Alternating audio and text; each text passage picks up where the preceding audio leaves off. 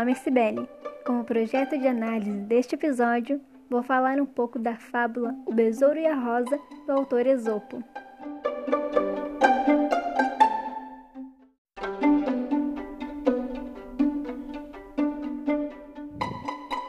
Esopo viveu mais ou menos no século 6 a.C. Foi um fabulista grego que teria vivido na Grécia Antiga.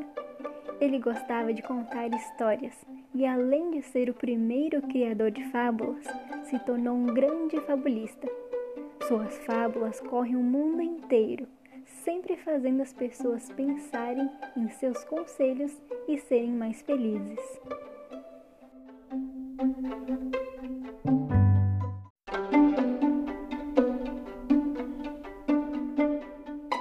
Mas afinal, o que é fábula? Fábulas são pequenas narrativas que trazem a lição moral para uma vida melhor e falam sempre de animais, os quais tomam o lugar dos homens, vivendo seus dramas comuns.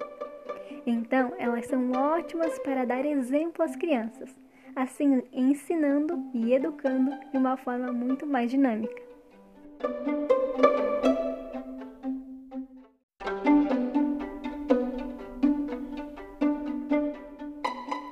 O a Rosa foi uma das primeiras fábulas que ganhei e que li.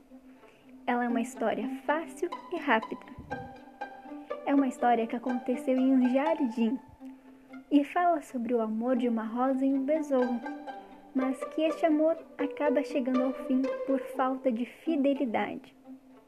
Aí já encontramos uma oportunidade de explicar para as crianças o que é fidelidade se bem que as fábulas são bem-vindas em todas as idades. Elas são de fácil compreensão e trazem sempre um aprendizado, e elas nunca ficam desatualizadas. Muitas fábulas de Esopo são famosas, como a lebre e a tartaruga, a cigarra e a formiga, a raposa e a cegonha, entre outras.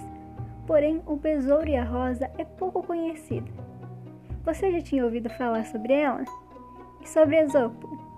Se ficou instigado e querendo saber mais, lhe desejo boas leituras.